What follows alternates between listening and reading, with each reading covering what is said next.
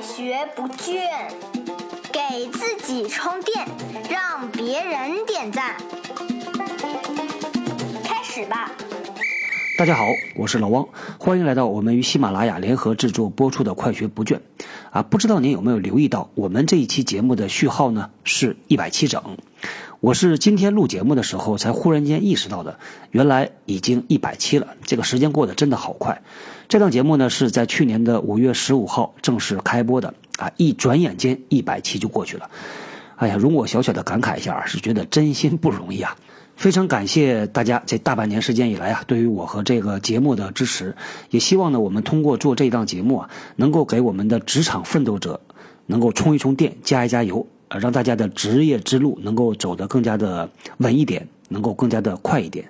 与此同时，为了庆祝我们这一百期节目呢，我打算做一件特别厚脸皮、不要脸的事儿啊！如果您想表示一下对于老汪的支持，请您或者给老汪点一个赞，或者呢给老王打一个赏，赏多少呢？一块钱足矣，已经是非常非常的感激不尽了啊！好，那咱们不扯了，咱们来说今天的话题。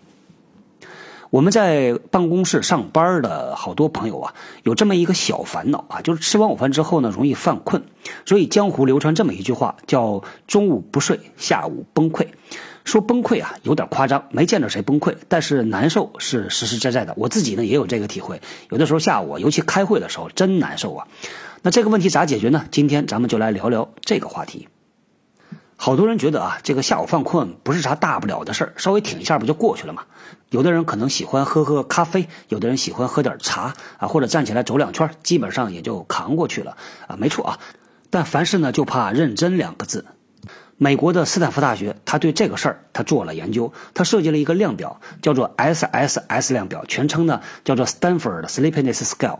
他要不少人去回答这问卷之后，他分析这个里边的原因，他发现一个规律啊。一个人吃过午饭之后呢，在之后的两个小时，他的困倦程度啊会由低到高，到了两个小时的时候达到最高点，再过两个小时慢慢慢慢降啊，一直降到正常水平。所以它表现出来的是一个中型曲线，这跟我们的认知其实也差不多。比如说我们十二点半吃完午饭啊，基本上你会觉得啊，大概两点多钟就是最困的那个时候。这有啥意义呢？也就意味着，当我们去管理这个最困的这个阶段的时候，你可以有意识的选择啊，吃完午饭之后的一个小时到两个小时之间的这段时间，就是快到呃曲线的一半了，快到最高值这段时间，有意识的去做一点事儿。哎，所以啊，很多东西呢，其实当你认真的对待它的时候，你有可能就发现一个更好的办法。现在江湖流传的最广泛的一种说法，说为啥人吃完午饭会犯困？有这么一个说法啊，说因为你吃了食物，这个食物呢进到胃里边，全身的血液啊就会有很大一部分呢流入到胃里边，帮着消化食物，这就导致大脑缺氧。听下来有道理，对吧？但实际上呢，再仔细一想，有问题。因为我们早饭和晚饭同样也是吃了好多东西塞到胃里边，为啥早饭不犯困，晚饭吃后也不犯困呢？所以说啊，真理和道理是不一样的。很多时候呢，我们在网上看那种心灵鸡汤啊，各种各样的励志的段子，他说的呢都叫做道理。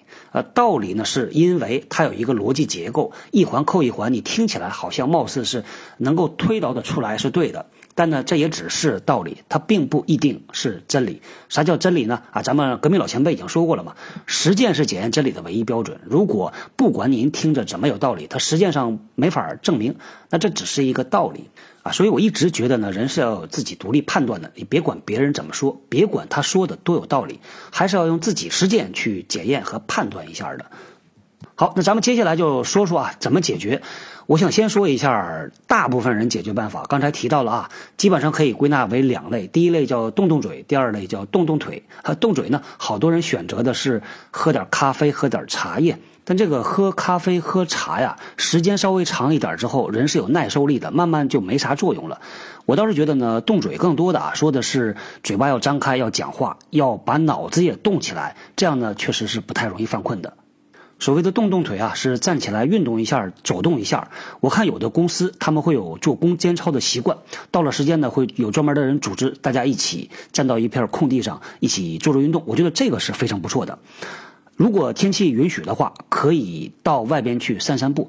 散步呢算是一个好办法，因为它可以一举两得啊。除了运动、呼吸新鲜空气之外呢，还可以和同事有交流，拉一个人大家一起聊一聊。但说实话呀，这些办法对我来说都不是最好的。说几个我比较喜欢的办法啊，我觉得效果不错的。第一个呢是，当你在开会的时候，你又觉得很困，咋办呢？可以试一下深呼吸。这个深呼吸啊，不是做的那么明显，呼气呀、吸气呀，而是呢，深深的吸一口气，坚持住。憋住，然后呢，慢慢的再把它吐出来，可以重复几次。我自己用下来呢，觉得不错啊。据说这个办法来自于日本，我猜呢，是因为他们开会开的比我们还多。还有一个办法呢，他们有人说啊，可以用风油精刺激一下。这个风油精我试过啊，我觉得效果没那么好。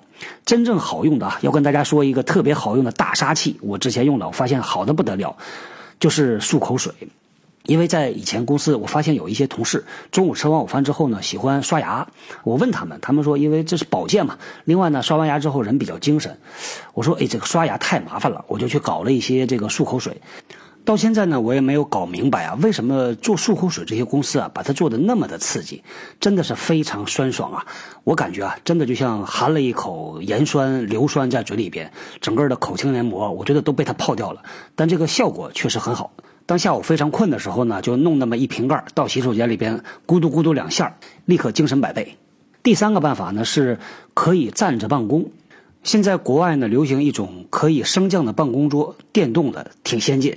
你可以把这个高度啊调整到坐着或者是站着不同的高度。我在以前呢公司里边看到有同事用过这东西，感觉挺好。后来问了一下，他说是这样。他自己的腰不太好，他就跑去和公司申请，哎，公司就给他批准了，专门为他买了这么一台可以升降的办公桌。现在国外不少的公司啊，在改善员工的办公环境，在给他们配类似于这样的设备。如果没有咋办呢？啊，可以用一下我们办公室里那种文件柜啊，大概也就是一米五、一米六的高度，刚好你可以把你的电脑放在上面。其实不用站时间很久啊，在下午一点到两点之间啊，站大概半个小时、四十多分钟就够了。除了这三种办法之外啊，我看到有人建议说，中午饭不要吃的太多，不要吃太多肉的东西。这个还是基于前面那个啊血液流向的理论。我甚至呢看到有一些专门做培训的老师，他们中午是不吃东西的。我估计呢也是根据这个原因吧，觉得中午不吃，他的血液下午讲课的时候就能够攻向大脑，而不是流向他的胃。看到了另外一个说法，我觉得更有道理啊。他说的倒不是午饭吃什么、吃多少，而是说早饭一定要吃。除了刚才提到的这些办法之外啊，还有一个所谓的后知后觉，通过总结经验教训来管理这个问题的办法，给大家介绍一下。如果某一天呢下午啊，您觉得特别特别的困啊，可以做这么一件事儿啊。拿一个小本子出来，记下来四个问题的答案。第一个，我今天中午吃的什么？吃的多还是不多？第二个啊，今天早饭我吃的什么？吃的多还是不多？第三个，昨天晚上我睡得好还是不好？第四个，我有没有做练习？经过了两个礼拜、三个礼拜啊，你的分析总结，没准儿你就能发现背后的规律。当然，这是针对你自己的。当我们把这个问题做一个引申的话呢，我们会看到一个和以前一样的逻辑：自我管理是基于自我认知的。咱们以前说了好多啊。管理自己的情绪，管理自己的压力，这个自我认知呢，是说我究竟是什么情况下压力会大，情绪会出来。那同样是基于这个方法论啊，对于自己的认知啊，还包括对于自己身体情况的认知。因为一个人呢，他这个从早上到晚上，他的能量状态，他的精神头有高有低，到底有什么规律没有？比如说呢，有的人是早上的精神头特别好，我们在国外把这种人呢叫做 early bird，就是早起的鸟。有百灵鸟型的，也有夜猫子型的，所以对自己有一个很清楚的了解之后呢，有意识的去把自己最好的那个状态用在最重要的事儿上面，那你的效率就会提高嘛。啥叫最重要的事儿？我觉得凡是需要用脑去思考的事儿，基本都是重要的事儿。好，今天呢就聊到这儿，后天继续聊，拜拜。是小汪，搜索关键字“人呐”，找到老汪的新浪微博和微信公众号。看更多的内容。